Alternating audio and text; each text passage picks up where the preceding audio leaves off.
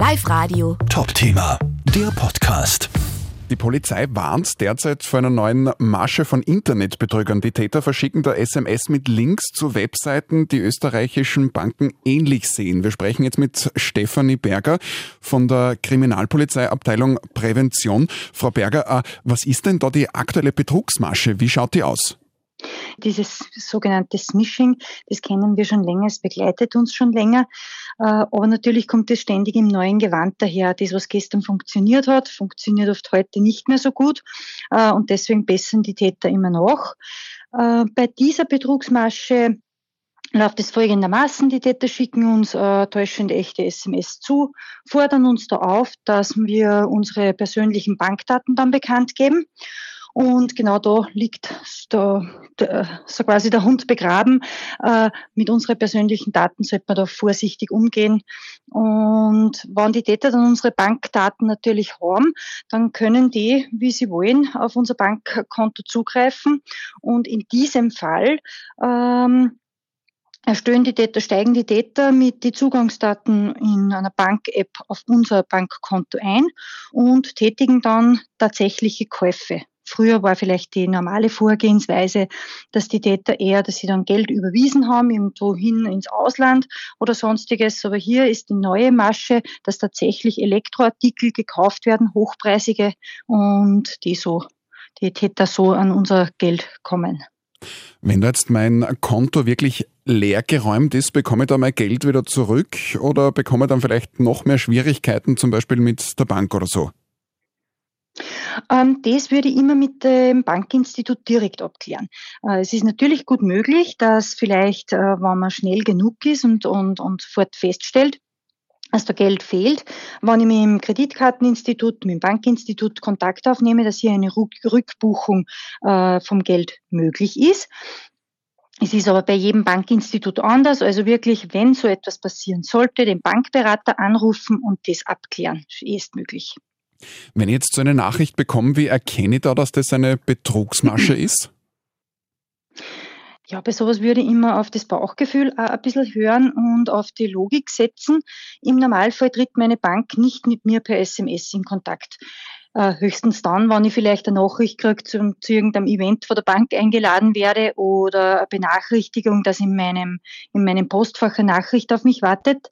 Äh, aber im Normalfall kriege ich solche SMS nicht von der Bank, wo ich schon gar nicht, wann ich dazu aufgefordert werde, da irgendwelche persönlichen Daten bekannt zu geben. Also da schon, wenn so ein SMS kommt, sehr, sehr kritisch das betrachten.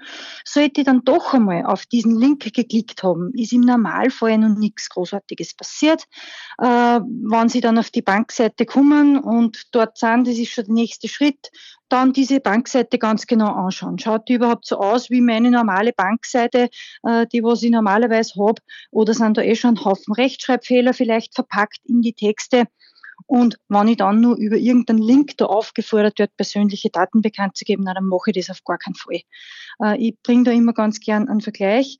Wenn ich bei meinem Bankberater sitze, den ich persönlich kenne, vielleicht sogar seit Jahren, dann ist das in Ordnung, wenn ich ein vertrauliches Gespräch über meine finanzielle Lage führe und wenn jetzt auf der Straße irgendeine wildfremde Person auf mich zukommt und dann vielleicht sagt, ah, hallo du, ich bin der neue Bankberater und bitte gib mir jetzt alle deine persönlichen Daten, würde ich das im echten Leben ja auch niemals machen.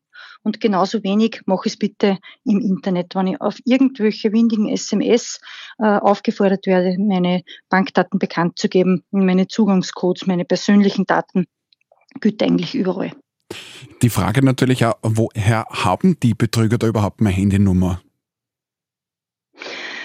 Ähm, das kann sein, dass das vielleicht aus einem Datenleck stammt, wo irgendwelche Firmendaten gehackt worden sind, äh, geleakt worden sind, äh, wo dann diese Telefonnummer schon mal aufgetaucht ist und die Betrüger benutzen das.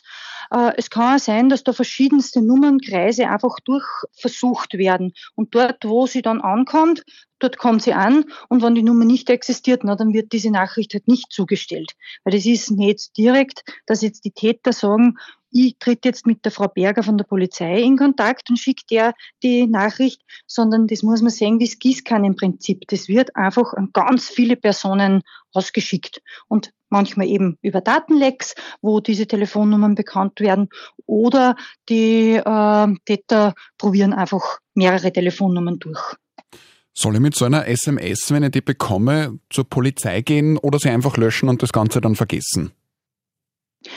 Äh, Im Normalfall raten wir natürlich schon zu einer Anzeige, wenn Sie sich überhaupt nicht sicher sind, bevor Sie irgendwo draufdrücken. Und Sie sind sich gar nicht sicher, ob es vielleicht nicht doch eine echte SMS ist, ist zwar sehr unwahrscheinlich, bitte kontaktieren Sie entweder das Bankinstitut oder rufen Sie auch einmal bei der Polizei an, bei Ihrer zuständigen äh, Polizeiinspektion und fragen Sie dort einfach nach. Wann schon Schaden entstanden ist, äh, wann schon irgendeine Abbuchung passiert ist oder Sie haben Ihre persönlichen Daten schon bekannt gegeben und es ist möglich, dass da in den nächsten Stunden irgendwas abgebucht wird, bitte auf jeden Fall Anzeige erstatten.